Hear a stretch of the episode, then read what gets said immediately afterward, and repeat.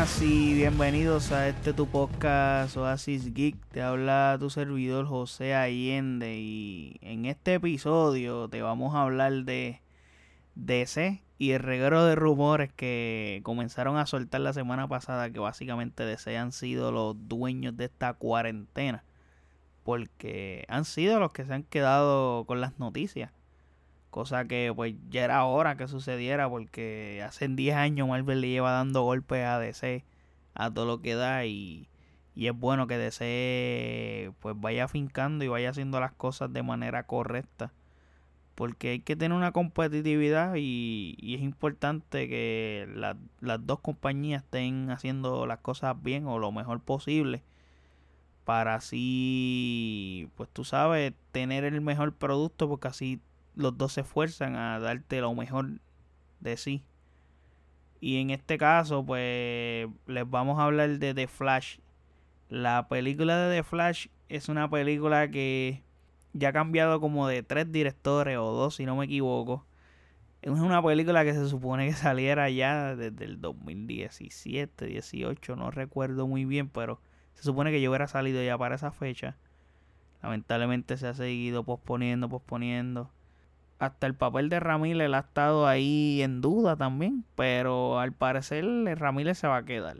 Como les digo, es una película que va a estar ahora saliendo el 2 de junio del 2022 y de set va con todo. Y parece que aquí está la solución de todo su universo, su DCU, como le quieran llamar, el universo extendido como le quieran decir, pero es la solución y creo que es la manera correcta y creo que la mayoría de los fans han propuesto que usen este método y usen esta historia del mismo Flash para poder resolver cabos sueltos, poder resolver los errores y borrar cosas, eh, entre otro tipo de situaciones. Y creo que Ok, les voy a comenzar explicando que la lo que piensan, bueno, el rumor que existe es que piensan adaptar Flashpoint o algo de Flashpoint que es una línea del tiempo alterada por Flash donde cambia toda la realidad que se conoce al intentar él cambiar un evento traumático que él pasó en su niñez que fue la muerte de su madre y pues a él le da con viajar al pasado para evitar que ese momento pase. Pero al hacer eso, destruye la línea temporal actual y se crea una nueva línea temporal totalmente diferente.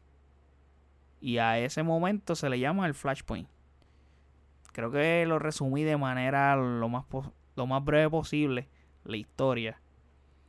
A raíz de eso, de ese Flashpoint tenemos diferentes versiones de los personajes que ya conocemos como Batman. En ese, en ese Flashpoint, cuando él regresa, Batman es Thomas Wayne. En vez de Bruce, porque Bruce está muerto. So, pasan cosas y personajes cambian. Eh, porque cuando él regresa, como les dije, se daña la línea temporal original. Se crea otra y creo que se dice una paradoja, si no me equivoco. Eh, y eso es lo que sucede cuando pasa el Flashpoint.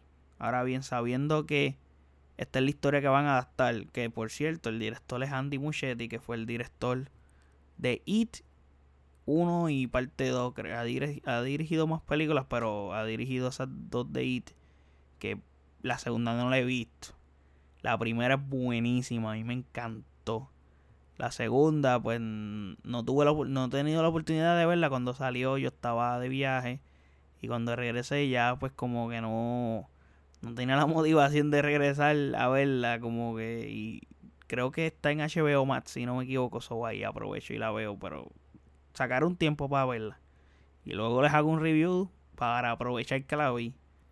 Ahora sabiendo esto, que tenemos esos rumores gracias a ese evento del Arrowverse de Crisis de Tierra Infinita y ese momento en el que Flash de las películas de DC del DCU se cruza con el Flash de la serie del Arrowverse, es un momento que, tras que épico, porque se cruzan dos Flash, es muy importante porque nos da a entender que existe el multiverse en DC. Y básicamente como que existe en el universo completo de DC, existe la trilogía de Nolan, de Dark Knight, existe el Superman de Christopher Reeve, el Batman de Keaton y existen varias cosas más. Y aquí es que comienza el asunto, porque ¿qué significa eso? Pues muchas cosas. Porque esto da hincapié que DC pueda de aquí arreglar, como les dije, pueda aquí arreglar el desmadre que tiene con su universo, que recientemente han hecho las cosas bastante decentemente. Es algo muy primordial que solucionen el asunto. Y para mí pienso que sería la manera ideal para poder arreglarlo, el, el Flashpoint. Ya que tenemos ahora mismo dos Batman. Ahora mismo actualmente tenemos dos Batman. Que es el de Robert Pattinson. Que se anda rodando todavía la película. Que es la que sale el año que viene. Que por cierto estoy muy hypeado con ella. No con Robert Pattinson. Pero sí con la película en general. Porque pienso que el director va a hacer un excelente trabajo. Y, y él, él, él, él, la va a romper. La va a romper. Le va a meter cabrón. Entonces tenemos a Batfleck, que para mí es mi Batman favorito. Y digo Batfleck porque, pues, nadie sabe qué va a ocurrir después de que hagan el release del Snyder Cut. Nadie sabe qué viene después. Hay rumores que pueden ser que hagan una serie. Hay rumores que no vuelva, que solamente eso sea un one and done con esa del release del Snyder Cut hay que ver qué pasa, hay que ver la aceptación que tenga, hay que ver cómo reacciona el público a ese Snyder Cut. Y a raíz de eso, pues pueden. Warner puede moverse a hacer otras cosas. Plus, pueden usar esto como, pues, parte del multiverse, otra tierra adicional. O algo que pasó, o algo que se borra con el Flashpoint. El hecho de que ahora el rumor, bueno, no es un rumor, Salió la noticia por Hollywood Reporter que la pusimos en nuestro en nuestras redes sociales de Oasis PR en Instagram y Facebook, dejando saber que Michael Keaton está negociando con Warner para volver a interpretar el papel de Batman. Entonces es algo grande eso porque él fue Batman hace como 30 años atrás. Podría decir que es algo grande y, y entonces el rumor que existe es que él sería como el Nick Fury de, estas versiones de estas películas. Como que Flash se va para el, flat, para el Flashpoint y cuando regresa, él regresa y el Batman que ve, eh, el Bruce Wayne que, él ve, no es Batfleck, ve a Keaton con 30 años encima adicionales. Entonces, no sé ahí cómo harían realmente, pero ese rumor que hay que eso es lo que puede ocurrir, algo, algo así. Entonces el rumor que existe en las negociaciones es que él va a firmar no solamente como para un cameo y ya. el rumor que existe grande es que, como les dije, que él va a ser como que un mentor, como un New Fury. Enseñándole a todo el mundo, un poquito aquí, un poquito allá. Y parte de esa negociación supuestamente sería que él va a aparecer en la película de Batgirl y podría tener un rol como el que tuvo Robert Downey Jr. para Tom Holland en Spider-Man Homecoming, que fue el Tony Stark siendo como que llevando a Tony Park, a Peter Parker poco a poco y como que para entregarle la batuta de que este va a ser el nuevo líder. Otra, otra opción que hay es el de Jeffrey Dean Morgan, que él es el que hace de Thomas Wayne en Batman v Superman.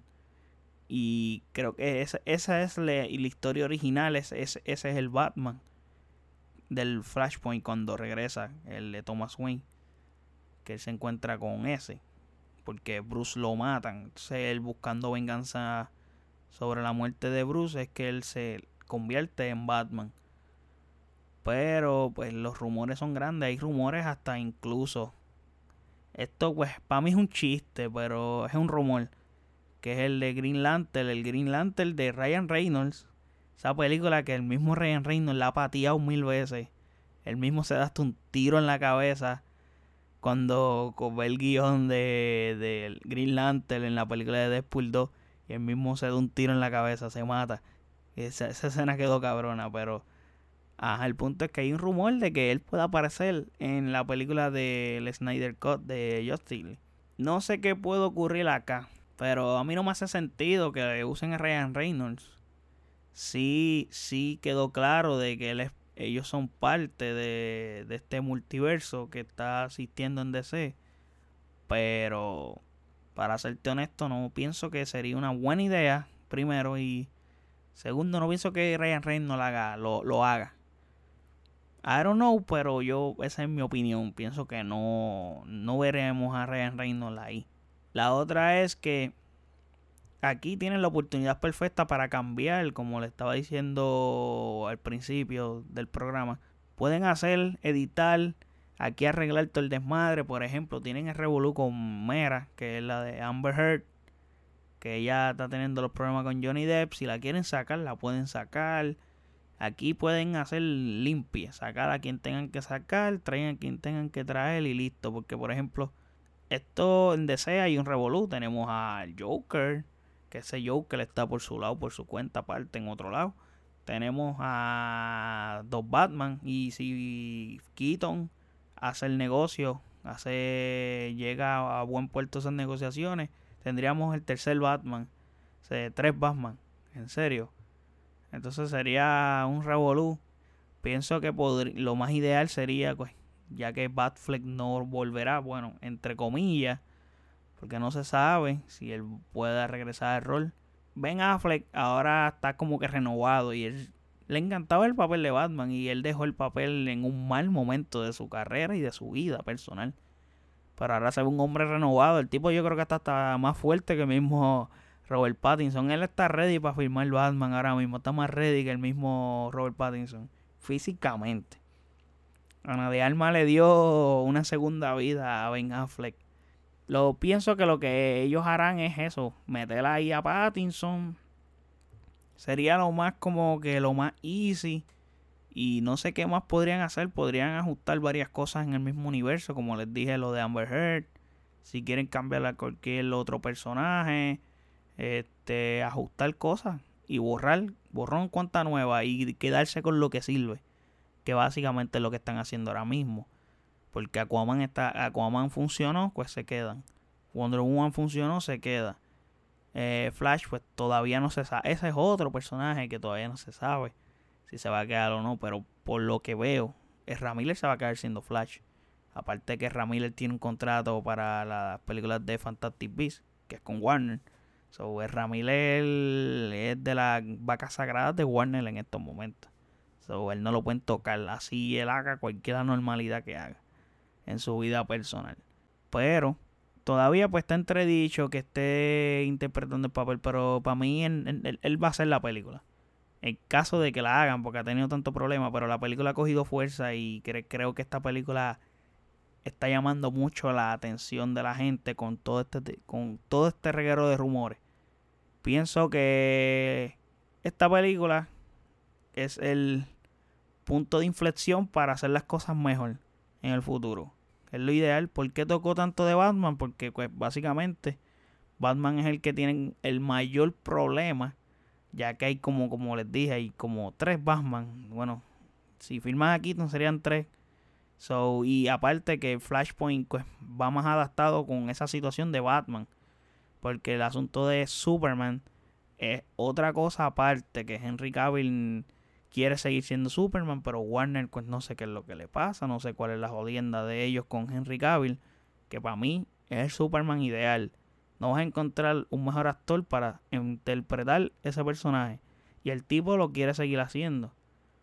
Pero a mí no me vengas a traer a Superman para que me haga cameitos aquí, cameitos allá. No, no, no. Hazme otra man hostil. Este, quiero, quiero, quiero que hagas algo con él. O sea, tienes al tipo ideal para hacer de Superman. Úsalo. Y está en su prime, está en sus años que le puede meter como es. No pierdas tiempo con él realmente. Yo espero que esto llegue a buen puerto y como les dije, para mí es lo ideal para arreglar el universo de DC. Yo quiero que las cosas salgan bien en DC porque a mí me encantan los personajes de DC, este particularmente Batman es mi favorito de DC. Amo Batman. Christian Bell, pues no lo veo regresando en caso, porque vi un rumor, o sea, lo leí más temprano el día de hoy, que Christian Bell podía entrar en la negociación en caso de que se tranque el bolo con Michael Keaton.